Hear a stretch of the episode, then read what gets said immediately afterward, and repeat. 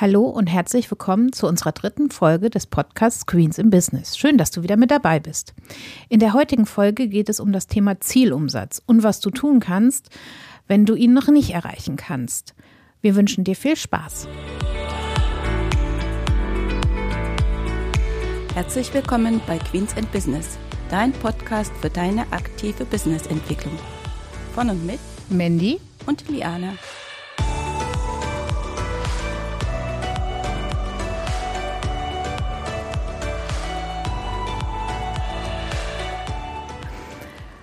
Ja, ich bin heute nicht alleine, wie immer. Äh, mit dabei ist Liane. Hallo. Heute wollen wir ja über das Thema Umsatz sprechen. Ähm, es gibt einen Zielumsatz, den haben wir ja schon in der ersten Folge einmal äh, angeteasert. Ähm, aber wie komme ich zu meinem Zielumsatz? Ähm, habe ich eine Dienstleistung? Habe ich ein Produkt? Ja, und was gibt es halt dabei zu beachten? Ja, wenn du deinen Zielumsatz oder deinen Mindestumsatz dir errechnet hast, dann musst du dir natürlich äh, ausrechnen oder überlegen anhand deiner äh, Tätigkeit, die du anbietest, wie du überhaupt den Umsatz erreichen kannst. Also verkaufst du jetzt ein Produkt, dann ist es ja ein Unterschied, dann hast du ja einen Stückpreis, wo du eben deinen Einkaufspreis berechnest und noch eine entsprechende Marge dazu. Hast du eine Dienstleistung, dann kannst du nach äh, Stunden abrechnen. Wobei Stunden sollte man ja immer ein bisschen aufpassen. Ähm, ein Beispiel, du bist bei einem Kunden, du machst dort etwas vor Ort, zwei Stunden, zum Schluss steht auf der Rechnung drauf fünf Stunden, dann stellt sich immer schon die Frage für den Kunden, ja, wo sind denn meine anderen drei Stunden, die man ja hier nicht vor Ort zugebracht hat? Das müsste man dann also auf jeden Fall mit dem Kunden besprechen, dass es also Vorleistungen und ähm, vielleicht auch Nacharbeiten äh, gibt, die man dann also nicht direkt vom Kunden macht. Deswegen sollte man sich das wirklich immer gut überlegen ob man nach Stunden abrechnet. Man kann natürlich auch nach, ähm, also wenn du dir überlegst, welchen Nutzen du äh, dem Kunden äh, bietest, welchen Vorteil äh, der hat, dass du also total unabhängig von deinen Stunden bist, dass du das also zugrunde legst, weil dann äh, verkaufst du ja auch deinen Wert äh, deiner Dienstleistungen und auch bei einem Produkt äh, kann man das äh, ja so machen, weil der Kunde erhält ja einen Wert über diesen äh, Produkt. Da musst du also wirklich gucken, wo bist du unterwegs, was ist für dich wirklich diese Ausgangsgröße, mit der du gut klarkommen kannst und die du auch dem Kunden äh, gegenüber gut kommunizieren kannst, dass beide Seiten wissen, sie haben, äh, sie stehen sich gleichwertig gegenüber und äh, das passt zusammen. Das heißt, um jetzt noch mal kurz bei den Stunden äh, einzuhaken, wenn ich nach Stunden abrechnen muss, welcher Grund jetzt auch dafür äh, vorliegt, dann wäre es auf jeden Fall sinnvoll, dass man vorher genau eigentlich schriftlich festhält, ja, was steckt jetzt dahinter, was mache ich alles und nicht alles, was nur vor Ort ist, ist auch Zeit, die berechnet wird, richtig? So würde ich das äh, sehen und äh, das erspart einfach Ärger, sage ich mal, ne, wenn man dann hinterher da irgend so eine Stundenzahl sieht, weil man muss es ja so sehen, dass die andere Seite, die einen beauftragt, ja gar nicht weiß, was man für Vor- und Nacharbeiten hat und bei einem ist es mehr und bei dem anderen äh, weniger. Und auf der anderen Seite finde ich, ist das ja auch bei den Stunden immer so eine Sache. Kann ich auch das Gefühl haben, okay, ich bekomme jetzt einen Mitarbeiter, der ist schnell, dann brauche ich nicht so viel bezahlen. Habe ich aber einen Kunden vielleicht äh, oder einen Mitarbeiter, äh, der meine Dienstleistung erbringt, der langsamer ist, habe ich dann vielleicht als Kunde das Gefühl, äh, ich muss mehr bezahlen, weil der Mitarbeiter langsamer ist. Also das ist wirklich, ja, ich halte nicht so sehr viel davon, aber das muss jeder für sich selbst entscheiden. Okay, gut. Wenn wir jetzt den Zielumsatz äh, haben, mm, wir haben ja schon mal irgendwann, glaube ich, von Wohlfühlumsatz gesprochen. Da wollen wir ja irgendwann mal hin mit Profit First am besten. Aber da kommen wir noch mal später drauf in einer anderen Folge. Was mache ich jetzt aber, wenn ja mein Umsatz zu dem, was ich mir ausgerechnet habe, eben nicht reichen würde. Also ich brauche einen bestimmten Umsatz, aber ich sage jetzt mal, meine Dienstleistung oder mein Produkt gibt das eigentlich nicht her, um diesen Zielumsatz, den ich brauche, äh, zu machen. Was kann ich dann tun? Also das Erste, was ich vorschlagen würde, nochmal die Berechnungsgrundlage prüfen, weil wir haben ja so ein Schema äh, als Hilfestellungen gegeben in unserer ersten Folge, was man also machen kann. Und Ausgangsgröße war ja dabei auch die Kosten, die ich habe, also die Betriebsausgaben, dass ich das nochmal überprüfe. Hm, brauche ich die wirklich alle oder gibt es da vielleicht etwas, was ich im Moment noch einsparen könnte, um trotzdem mein Produkt oder meine Dienstleistung in der Qualität äh, zu liefern? Dann könnte ich noch meinen Privatbereich nochmal überprüfen. Sind da vielleicht doch Dinge mit dabei, die ich brauche, aber vielleicht jetzt nicht gleich, ähm, was ich vielleicht noch ein, ein, Jahr verschieben kann, wenn es vielleicht Thema Altersvorsorge oder so etwas gibt. Wobei ich dann natürlich nicht sagen möchte, dass das unwichtig ist. Altersvorsorge ist ganz wichtig. Aber je nachdem, in welchem Alter man sich befindet, kann man da vielleicht auch noch mal ein Stück nach hinten oder nur geringere Beiträge. Ansonsten gibt es natürlich auch die Möglichkeit, wenn mir noch Liquidität fehlt, ein Darlehen aufzunehmen Wobei wir da wieder genau bei dem Punkt sind.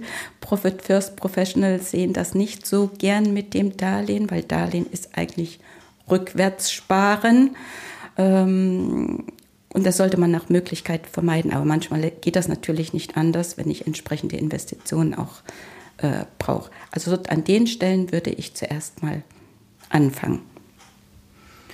Okay, also wir haben unseren Zielumsatz, den wir eigentlich brauchen und wenn das nicht reicht, haben wir geguckt, was Kosten ähm, ja reduziert werden können oder im Privatbereich, ob man vielleicht sich bei dem einen oder anderen äh, einschränken kann, gegebenenfalls halt auch muss. ähm, aber was habe ich denn noch für Möglichkeiten, wenn ich sage jetzt mal diese drei Punkte eigentlich ja jetzt noch nicht den gewünschten Erfolg gebracht haben, dass ich sage, mit meinem äh, ja, Produkt, mit meiner Dienstleistung ähm, kann ich was machen. Ich habe da mal was gehört von einer Persona. Was ist das? Ja, Persona ist ja heute ähm, ja dieses, was ich mir überlege, für wem ich eigentlich tätig werden möchte. Weil ich habe eine Dienstleistung, ich bin einzigartig, weil irgendwo ist ja jeder einzigartig, man muss es bloß nach außen bringen. Ähm, aber ich brauche natürlich auch die Kunden, äh, die genau mein Produkt und mich in meiner Art und Weise benötigen und gern zusammenarbeiten äh, möchten. Dazu ist eben die Persona da, dass ich mir belege, für wem ist mein Produkt, wie soll der Mensch sein, der Menschtyp auch sein, äh, wie kommuniziert er, aus welcher Branche kommt er, aus welche Altersstruktur vielleicht? Oder möchte ich zum Beispiel, äh, mit wem will ich auch zusammenarbeiten? Nur Privatpersonen äh, oder mache ich nur für Geschäftsunternehmen äh, etwas? Oder auch wie breit fächere ich meine Dienstleistung oder mein Produkt? Ähm, kann ich zum Beispiel etwas, braucht mein, meine Persona etwas, wo ich sage, ich habe diese Dienstleistung, meine Hauptdienstleistung und habe noch so ein Nebenprodukt, um diese Person auch so ein bisschen an mich zu binden, dass sie also weiß, ich bin eigentlich immer da.